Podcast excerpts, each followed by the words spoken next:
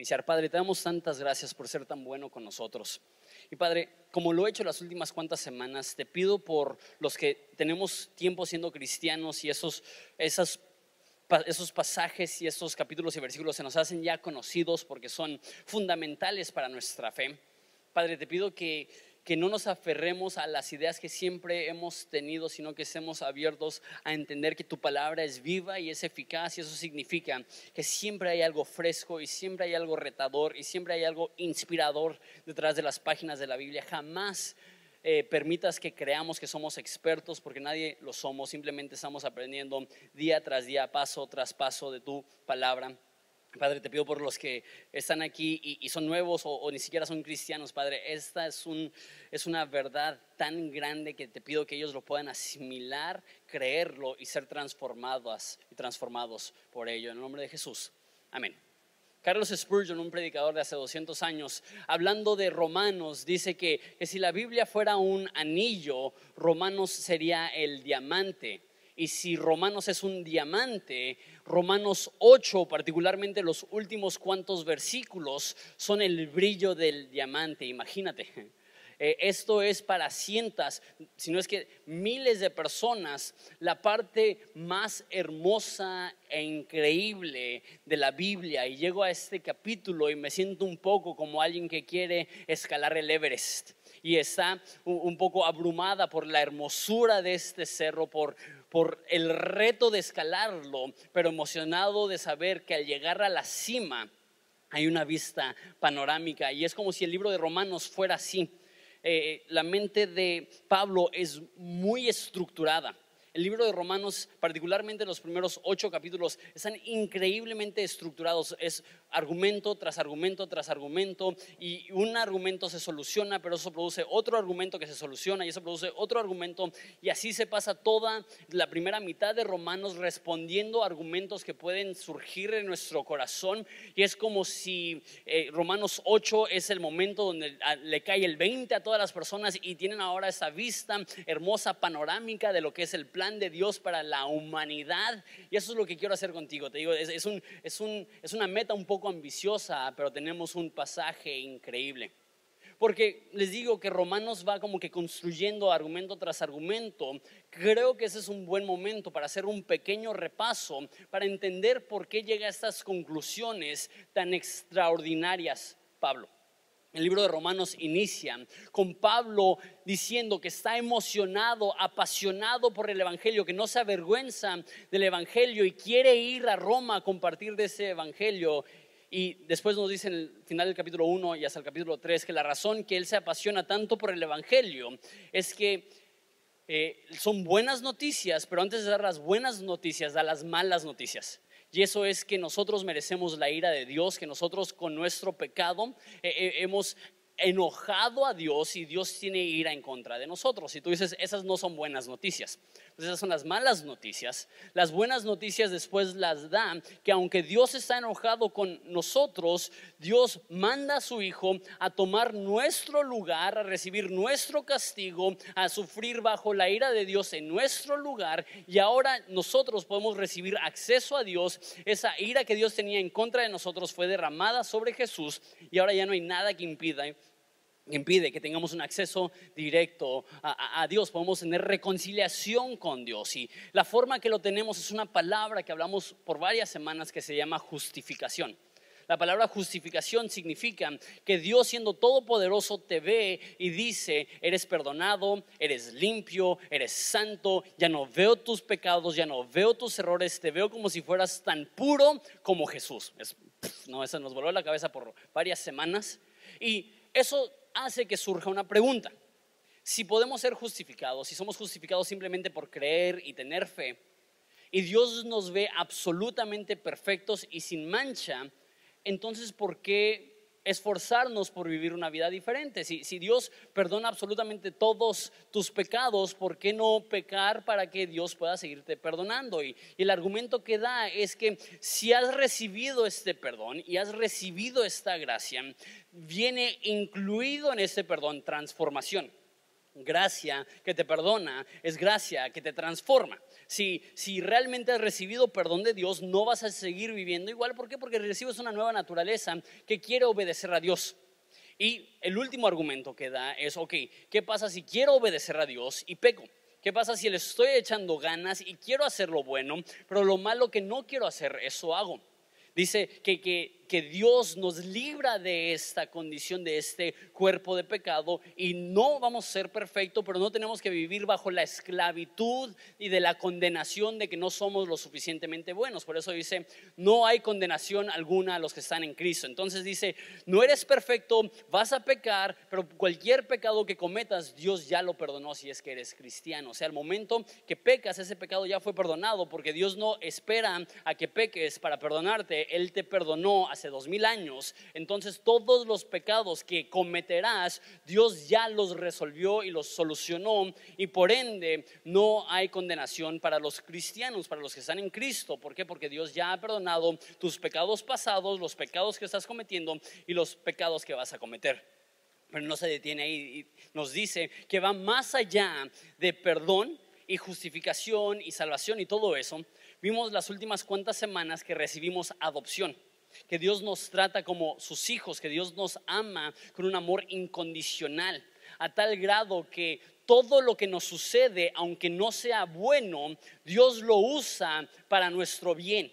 Y, Dios está asegurándose que absolutamente cada circunstancia a la cual nos enfrentemos, sea buena o mala, tenga un buen resultado en nuestras vidas y cada vez nos está haciendo más como Jesús y cada vez nos está purificando más y cada vez nos está transformando más. Y aún lo malo Dios lo usa para cosas buenas. Y llegando a esa conclusión, llega a esas palabras extraordinarias en el versículo 31. Dice, ¿qué diremos a esto? Eso es justo después de que dice que todas las cosas obran para bien para los que aman a Dios y los que son llamados conforme a sus propósitos, porque todo está obrando para hacernos más como Jesús. ¿Qué diremos a esto? Si Dios es por nosotros, ¿quién contra nosotros? Me encanta esta actitud. Que la actitud del cristiano no debe de ser una de derrota, una de, ay de mí, debe ser una de confianza una mentalidad de victoria diciendo, si tengo a Dios a mi favor, ¿quién contra mí? Ahora, esta no es una declaración de autosuficiencia. Quiero que te imagines que estás jugando fútbol ahí en la cuadra y son tus cuates contra los cuates de la otra cuadra y llega Messi y se mete a tu equipo. Tú podrías decir, si Messi con nosotros, ¿quién contra nosotros?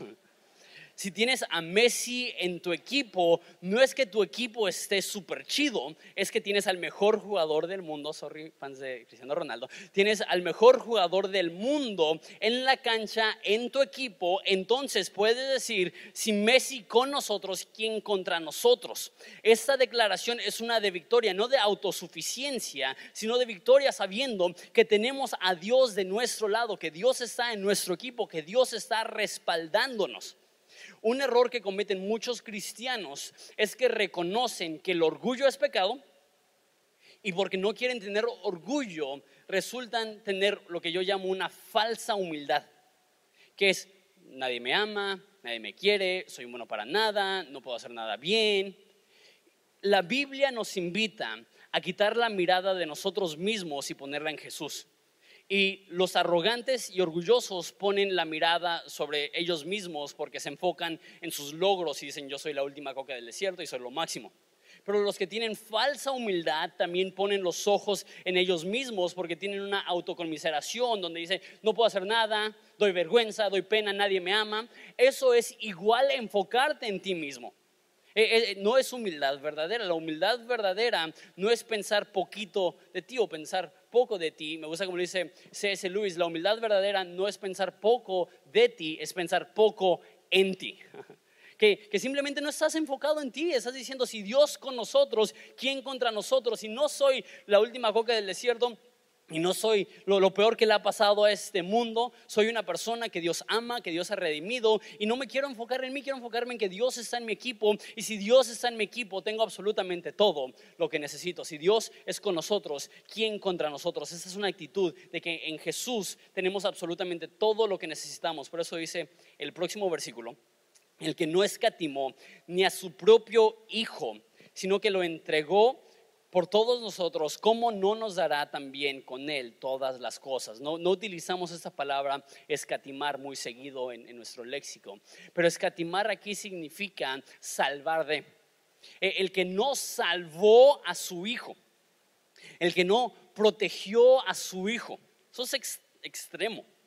El que no escatimó a su hijo, sino que lo entregó por nosotros. Necesitas entender que en la cruz o, previo a la cruz, el Padre tuvo que escoger, derramaré mi ira sobre Él o sobre Jesús. Derramaré mi ira sobre tu vida o sobre la vida de Jesús. Dejaré que sufra Él o que sufra Jesús. Y de una forma inexplicable, esto es amor, Dios decide escatimar tu vida salvar tu vida, perdonarte a ti y que el inocente, el puro y el perfecto pague por tus pecados. E-, eso es tan difícil de entender y más teniendo hijos. No, me, no me, imagino, y ese es uno de los misterios del Evangelio, no me imagino tenerle tanto amor a alguien que estaría dispuesto a dejar a que mi hijo sufra con tal de que él no sufra. Eh, una vez más, eso va más allá de mi habilidad de comprender. Pero eso es lo que está diciendo. Dios tuvo la decisión, salvo a Jesús del sufrimiento en la cruz o salvo a ese individuo del sufrimiento en el infierno y se prefiero salvar a la humanidad el que no escatimó la vida de su Hijo, ¿cómo no nos dará en Él todas las cosas? Esa es una declaración de lo valioso que eres ante los ojos de Dios. Una vez más, no te creas que, ay, sí es cierto, soy bien valioso. No, estoy hablando de, de un valor nato, estoy hablando de algo que Dios vio me encanta como lo ha dicho Jonathan Sánchez, que, Dios me vio con ojos de artista, porque solamente un artista ve arte en la basura. Tú y yo habíamos roto y fracturado nuestra vida y Jesús nos vio en nuestro momento de mayor dolor y es en ese momento que Él decidió escogernos y comprarnos. Y es como, no sé a, a quién le interesan las cosas antiguas, pero es muy curioso como algo que para algunas personas es basura, para otras personas vale millones. Jesús para ti. Él te pudo haber comprado con, oro. Él te pudo haber dado un valor. Él vale 10 mil pesos. Y así tú sabes, ok, yo valgo 10 mil pesos. Pero nos dice Primera de Pedro que no debemos de pensar que Dios nos compró con oro o, plata o con, cosas o con cosas perecederas, sino que, sino que nos compró con la preciosa sangre de su Hijo. ¿Cuánto valor tienes tú en los ojos de Dios? Suficiente que para tenerte tuvo que pagar con la vida de su hijo. Eso es extraordinario. Dios te valora. Tu valor no se deriva de tus logros. Tu valor no se deriva de tus talentos. Tu valor no se deriva de lo que has podido hacer en esta vida. Tu valor se deriva que Dios te vio en tu momento de necesidad y aún así te amó. Y dice que si no escatimó ni la vida de su Hijo, ¿cómo no nos dará en Él todas las cosas? Vamos a decir que hay alguien aquí que es un coleccionista de carros antiguos. Y, tú estás dispuesto a pagar millones de pesos por un carro que se fabricó hace 70, 80 años. Vamos a decir que ese carro te cuesta un millón de pesos y para arreglarlo te, te va a costar 10 mil pesos. ¿Pagarías los 10 mil pesos para arreglar algo que te costó un millón de pesos comprar? Claro. Comprar tu vida le costó la sangre de Jesús. ¿Tú crees que Él no pondrá todo lo que falta para que tú puedas tener satisfacción completa? Para que tú puedas realmente darte cuenta que Jesús es todo lo que necesitas. Y me encanta. No dice, el que no escatimó ni la vida de su Hijo, ¿cómo no, nos dará todo lo que le pidamos? Eso no es lo que dice. Dice, ¿cómo no nos dará en Cristo todas las cosas? ¿Qué es lo que significa eso? No es una declaración de lo que tú le pidas a Dios te lo dará porque ya mandó a su hijo y que hay más valioso que su hijo, entonces pídele lo que quieras. Está diciendo, ya mandó lo más valioso que es su hijo y por eso en Cristo, en Jesús, tienes todo lo que necesitas. No necesitas ir más allá de Jesús. No es Jesús y prosperidad o Jesús y tranquilidad o Jesús y comodidad. Es Jesús y ya tengo todo lo que necesito. He recibido a Jesús y con Él he recibido todas las cosas. No, Jesús no es un dador de peticiones. Jesús es el anhelo de todo corazón que realmente ha nacido de nuevo. Decimos, dame a Jesús y con Jesús tengo todo. Y no es Jesús y ahí te encargo que me traigas paz. Jesús y ahí te encargo que me traigas gozo. Jesús y ahí te encargo que me traigas satisfacción. No, en Jesús recibimos gozo, satisfacción, amor, ternura. No tenemos que ver más allá de Jesús, tenemos que ver a Jesús. Dice la Biblia, puestos los ojos en Cristo, podemos correr, corriendo la carrera, poniendo los ojos en Cristo. El que no escatimó ni la vida de su Hijo, ¿cómo nos dará, cómo no nos dará también con Él todas las cosas? Y después hace tres preguntas retóricas. Dice, ¿quién acusará a los elegidos de Dios? Después dice, ¿quién condenará a, los que, a aquellos que Cristo murió? Y luego finalmente dice, ¿quién separará a los cristianos del amor de Cristo? Vamos uno por uno.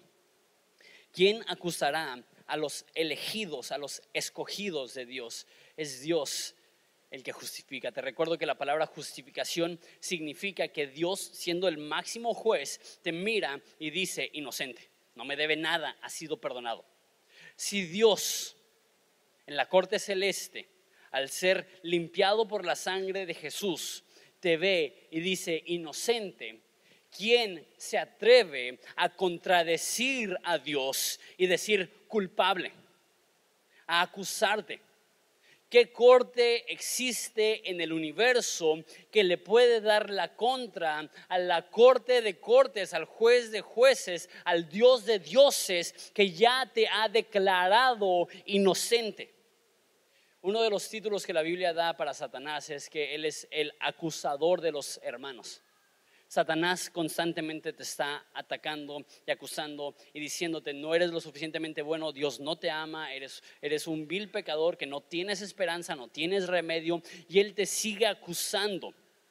Pablo dice, ¿quién acusará a los elegidos de Dios? Es Dios el que justifica. Si Dios ya perdonó tus pecados, puedes ignorar las acusaciones demoníacas porque Dios ya te perdonó y lo que Dios ha perdonado ya quedó limpiado, ya quedó olvidado. No dejes que Satanás te recuerde de aquello que Dios ya perdonó. A lo mejor tus acusaciones son un poco más tangibles. A lo mejor estás rodeado de personas que te acusan a cada rato. A lo mejor algunos que no lo hacen malintencionadamente simplemente dicen, no, pues él es cristiano, ¿cómo puede ser que haga esas cosas? Y te dicen cosas como, ah, mira el cristianito, tan cristiano y quién sabe qué, y mira las cosas que estás haciendo. ¿Sabes qué? Ser cristiano no significa ser perfecto y ser cristiano no significa que nunca vas a cometer errores y caer. Entonces puedes decir a aquellos que te acusan, ¿sabes qué? Sí la regué, pero Dios no me acusa. No, no, no tienes por qué acusarme porque la, la verdad es que cometí un error, pero Dios ya perdonó ese error y yo ya soy bien con Dios. No dejes que te afecten las acusaciones ajenas. Pero a lo mejor la acusación más real que recibes ni siquiera es de parte del diablo ni de parte de los demás. A lo mejor las acusaciones más severas que recibes son de tu propia cuenta.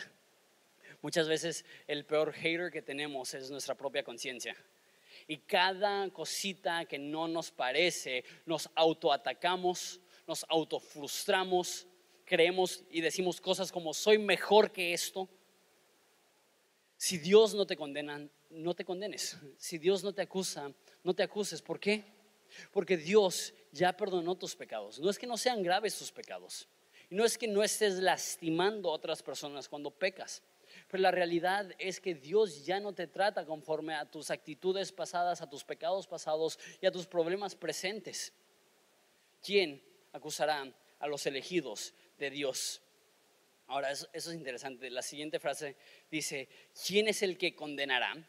Cristo es el que murió y más aún también resucitó y además está a la diestra de Dios que también intercede por nosotros. Dice, ¿quién, quién te puede acusar? Si, si Dios ya te perdonó y te llama inocente, ¿quién se atreve a acusarte? Pero después lo lleva a otro extremo.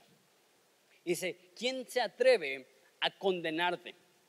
Y la razón que esto es interesante es porque en mi mente no queda la, progresión, el progreso. Porque si nadie te puede acusar de algo, mucho menos te pueden condenar de algo. Antes de poder castigarte, necesitan acusarte. Y si ya resolvió que nadie nos puede acusar, ¿por qué incluir que nadie te puede condenar? podemos ver la explicación en el por qué. Dice, porque Jesús murió y resucitó y está intercediendo a la diestra del Padre por ti. No creo que eso está hablando de condenación ajena, condenación del diablo. Yo creo que está diciendo que si estás en Cristo y has sido perdonado, ya no hay ira ni condenación para ti a futuro. Hay muchos cristianos que viven con la incertidumbre ¿seré lo suficientemente bueno para ir al cielo?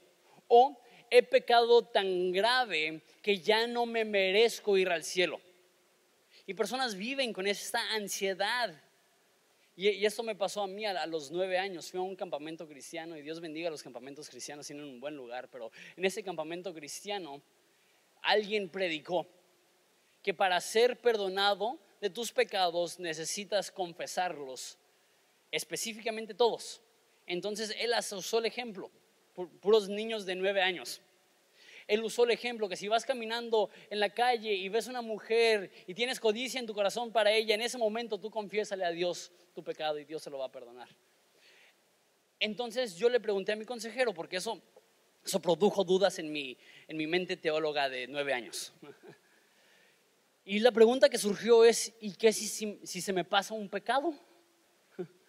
Y me muero y le hice la pregunta al consejero, ¿qué es lo que pasa si muero y hay pecados en mi vida que no he confesado? La respuesta del consejero, te vas al infierno. Así como que... Y cada 13, 14 segundos, analizando mi vida, diciendo, ¿habré pecado? ¿Habré pecado? Y cada vez que me abrochaba el cinturón para meterme al carro, hacía un recuento de todos mis pecados por si acaso chocábamos, no tener ningún pendiente ahí con Dios. Y hay personas que, a lo mejor eso es un ejemplo extremo, pero, viven con, con la incertidumbre. que si pierdo la salvación que Dios me ha regalado? que si un día peco y muero y me voy al infierno. Lo que yo veo aquí es que esto viene después de ocho capítulos elaborando, que una persona que realmente ha conocido la gracia de Dios ha sido transformada a lo más profundo de su ser, sus deseos, sus actitudes, sus hábitos, todo ha sido transformado, es una nueva criatura. Y aquella persona que realmente ha sido salvada de la ira de Dios, salva de la ira de Dios, realmente será transformada. Y lo que nos está diciendo aquí es que si realmente has recibido este perdón, puedes tener la certeza que nadie ni nada te puede condenar. Dice en primera de Juan que para esta razón vino Jesús, para que podamos tener confianza en el día del juicio. Algunas personas creen que el día del juicio van a ser así como que, ay, espero que no le haya regado demasiado, espero que vaya al cielo y que llamen tu nombre, Jonathan. así como que, por favor Jesús, por favor Jesús, por favor Jesús. La hiciste, yeah. No es así. Por esa razón vino Jesús para que podamos tener confianza en el día del juicio, que el día de nuestra muerte tengamos la confianza, Dios me tiene en sus manos y nadie me arrebata de las manos de Dios. Yo creo que la salvación no se pierde con un asterisco si realmente eres cristiano si realmente has sido transformado, si realmente el Espíritu Santo ha inundado tu ser y transformado cada área de tu vida. La pregunta no es, ¿se pierde o no la salvación? La pregunta es, ¿realmente has tenido un encuentro con Jesús que ha transformado lo más profundo de tu ser? Si la respuesta es sí, lo que yo te diría es, ¿quién te condenará? Jesús ya murió por ti ya resucitó por ti y en este momento está recordándole al Padre que tú ya eres perdonado. Dice en primera de Juan que si alguno peca, abogado tenemos para con el Padre a Jesucristo el justo. Y el momento que tú llegues al juicio, tendrás a tu abogado que dirá, recuerda, a él ya lo perdonamos, recuerda, a él ya lo justificamos, él ya viene limpio, él ya viene perdonado y nosotros nos pararemos con confianza en el día del juicio y podremos decir, gracias a Dios que nadie me puede condenar porque Jesús murió por mí, resucitó y ahora intercede para mí en la diestra del Padre.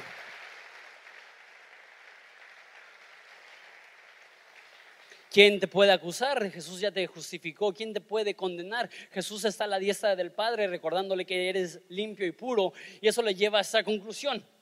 Si nadie te puede acusar y nadie te puede condenar, llega a esa pregunta. ¿Quién nos separará del amor de Dios, del amor de Cristo. Y, da algunos ejemplos. Tribulación, angustia, persecución, hambre, desnudez, peligro, espada. La mente de Pablo está diciendo, si Dios nos ama tanto que dio la vida de su Hijo, y nos ama tanto que nos limpia y nos perdona, y nos ama tanto que nos da esa confianza que en el día del juicio no nos va a condenar porque Jesús murió y resucitó por nosotros y está intercediendo entonces ¿quién nos separará de su amor? Porque no solamente tenemos la certeza del perdón, tenemos la certeza del amor. Y da algunos ejemplos. Que peligro, hambre, espada, desnudez, persecución, angustia, tribulación. Nada de esto te puede separar. Y, tú dices, ay, sí, sí, cierto. No, importa qué angustia pase, nada me puede separar del amor de Dios que está en Cristo. Y eso es mil por ciento cierto. Pero también debemos de considerar la audiencia a la cual escribió esto. Porque los romanos, el decir espada, no estaba hablando de una manera figurativa. Al decir hambre, no estaba hablando de manera figurativa o hipotética. Ellos están al momento que se escribe el libro de Romanos, a escasos años de la peor persecución en la historia del cristianismo hasta ese momento. Y Pablo les está preparando. Está diciendo, están a escasos años de que los metan al Coliseo y que animales, bestias salvajes los devoren que los atraviesen con espada. Lo que hacía César Nerón es que los bañaba en chapopotes, los atravesaba con una lanza, los empotraba en el piso y los prendía vivos para iluminar su fiesta. Ese es el tipo de angustia de la que está hablando aquí Pablo. Y una vez más, aplica tu angustia. No estoy demeritando que tú pasas por angustia o necesidad, o inclusive a lo mejor hay personas aquí que están pasando por tanta escasez que tienen hambre. No, estoy diciendo que tu sufrimiento no importa. Lo que estoy intentando hacer es hacer conciencia que lo que Pablo está intentando convencer a la iglesia en Roma es que aun cuando te quiten la vida, no tienes por qué dudar del amor de Dios. Aun cuando sufras injusticia, no tienes que dudar del amor de Dios, porque ¿quién te puede separar? y explica lo que pasará con los cristianos. Dice, como está escrito, por esta causa de ti somos, por causa de ti, perdón, somos muertos todo el tiempo somos contados como ovejas de matadero. El siguiente versículo dice que somos más que vencedores por medio de Cristo. Y algunos han distorsionado eso para decir, no vas a sufrir, la vida te va a ir requete bien porque eres más que vencedor de Cristo, que en Cristo. E ignoran que el pasaje antes de eso dice, por causa de ti, por ser cristiano, por tener fe, somos muertos todo el tiempo. Estaba llegando el momento para los romanos que todos los días iban a hacer un funeral por un ser querido que iba a morir por su fe. ¿Te imaginas? Que cada día hubiera esa inseguridad, esa, esta duda. ¿Mi esposa estará bien para el día de mañana? ¿Mis hijos estarán bien? ¿Mis papás estarán bien? Somos muertos todos los días, somos contados como ovejas al matadero. Las ovejas denotaban eh, pureza e inocencia. Lo que está diciendo ahí es que muchos iban a morir falsamente acusados. Muchos iban a, a morir a consecuencia de una injusticia. Y es en ese contexto que dice, antes, en todas estas cosas, somos más que vencedores por medio de aquel que nos amó. Unas cuantas cosas. Esa frase más que vencedores siempre se me ha hecho curiosa. Porque, ¿cómo puedes ser más que un vencedor? O eres vencedor o no venciste, o, ganaste o perdiste. ¿Cuál es la diferencia entre un vencedor y alguien que es más que un vencedor?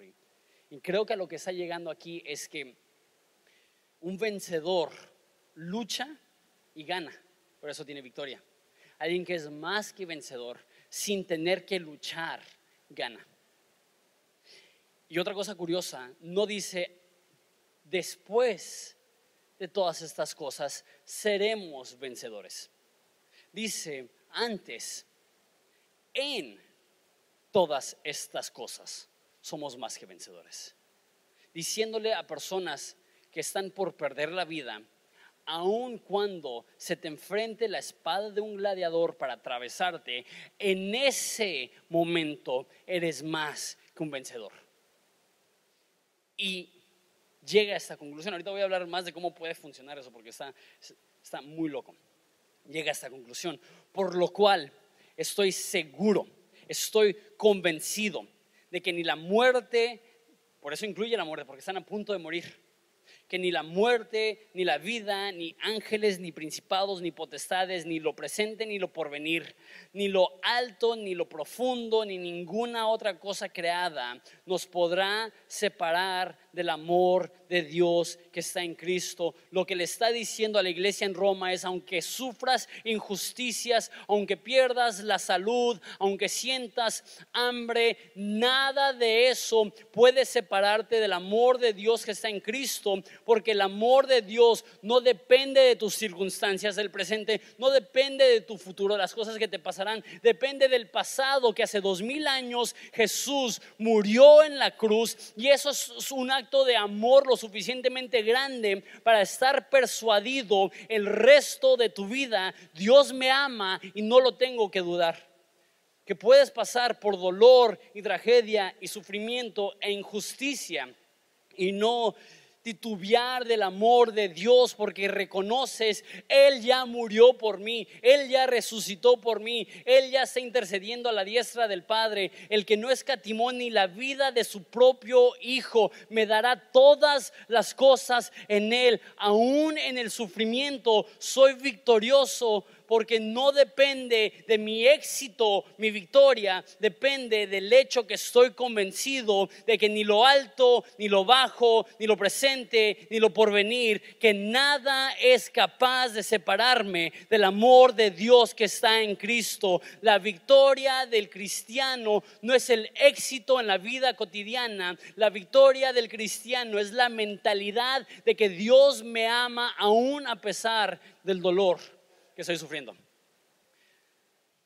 Al estar leyendo esto, regresando a la frase, antes somos más que vencedores por medio de aquel que me amó. Es tan difícil entender, y si puede ir pasando la banda, es tan difícil entender cómo, cómo que somos más que vencedores. Y me vino a la mente un pasaje y como que por fin lo entendí. Y al principio va a parecer que no está nada relacionado. Pero ¿se acuerdan esa historia en el Sermón del Monte donde Jesús ve a los cristianos y, dice, si alguno te da una bofetada, dales la otra mejilla? Odio ese pasaje. Porque hay algo en mí que dice, no estoy diciendo que, que no, que se la regrese, no es lo que estoy diciendo. Lo, que estoy diciendo es que al, al decir eso, pon la otra mejilla, se escucha como si Jesús estuviera diciéndole a los cristianos, no te opongas a la injusticia. Deja que continúe la injusticia. Cuando alguien injustamente te lastima, no te opongas. Porque necesitas entender en esta cultura, si tú eres un soldado romano, tú puedes ver a un judío grande, fuerte, fornido y darle una bofetada solamente porque puedes para humillarlo. Y si ese judío intenta de alguna forma atacar, tú lo metes a la cárcel. Entonces la, forma que humillaban a los cristianos, a los judíos, los romanos, es que llegaban y le daban una bofetada. Y hay, dos opciones en ese momento. Uno, huyes, huyes en cobardía y temor. O Dios, o dos, atacas en venganza y violencia. Y lo que Jesús dice es que en ese momento que alguien está intentando demeritarte, deshonrarte, cuando eres la víctima de injusticia, tú no vas a huir y tú no vas a atacar. Tú te pararás ahí con la frente en alto y dirás, no tengo miedo. No tienes que huir no tienes que retroceder y no tienes que atacar. Y yo creo que esa es la actitud que Pablo le está diciendo a los de Roma. Cuando te avienten al Coliseo y sientas en tu cuerpo la vibración de miles de personas aplaudiendo para que mueras, riéndose de cómo los leones destrozan a tus seres más queridos en ese momento no tienes que oír. En ese momento no tienes que maldecir y vengarte. En ese momento puedes ponerte de pie y decir, estoy convencido que ni la muerte me separa del amor de Dios que está en Cristo. Y tú intentas humillarme y tú intentas quitarme mi dignidad. Y yo al estar con la frente en alto te muestro que eres incapaz de a través de la injusticia de meritar quién soy, de meritar lo que Dios dice que soy, aún la injusticia no te separa del amor de Dios que está en Cristo y puedes pararte con la frente en alto y decir, me están matando, soy como oveja de matadero, se están aprovechando de mí, me están lastimando, me están apuñalando en la espalda, las personas que más amo me están abandonando. Más, en todas estas cosas somos más que vencedores. Pueden quitar tu comodidad, pero no pueden quitarte la paz. Pueden quitarte la vida, pero no pueden quitarte el amor de Dios. Pueden quitarte un estado pacífico, pero no quitan tu fe.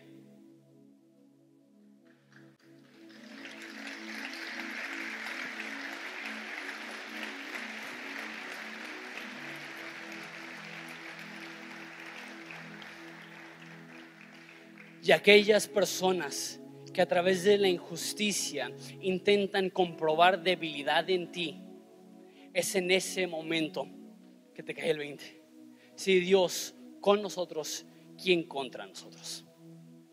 Es en ese momento que te das cuenta que ni lo alto, ni lo bajo, ni lo presente, ni lo porvenir, ni ángeles, ni principados, ni tragedia, ni dolor, ni angustia, ni hambre.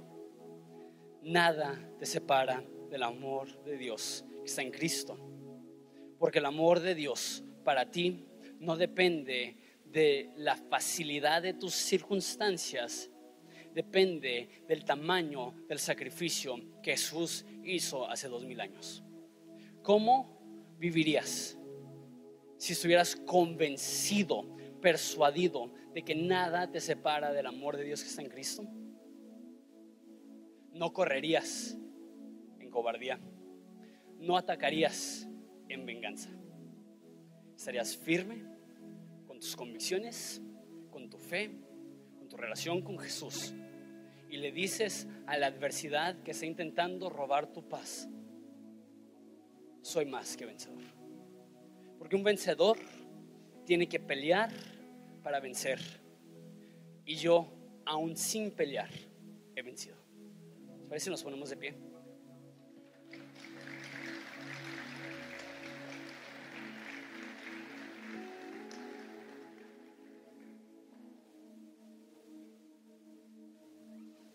Padre, te pido por nuestros corazones. Tanto cambiaría si tan solo estuviéramos persuadidos que ni la muerte nos puede separar del amor de Dios que está en Cristo. Tanto cambiaría si supiéramos que nuestras dificultades presentes no son la forma que medimos tu amor. Si supiéramos y entendiéramos que la manifestación más pura y francamente la única que necesitamos para tener esta actitud de victoria es que tú ya moriste por nosotros, resucitaste por nosotros y en ese momento estás a la diestra del Padre recordándole y dialogando de cómo ya salvaste nuestra alma. Te pido por los que están siendo víctimas de injusticia, de alguna forma u otra, que su tentación es huir o vengarse, que sepan, aún en estas cosas somos más que vencedores. Recibe esta alabanza.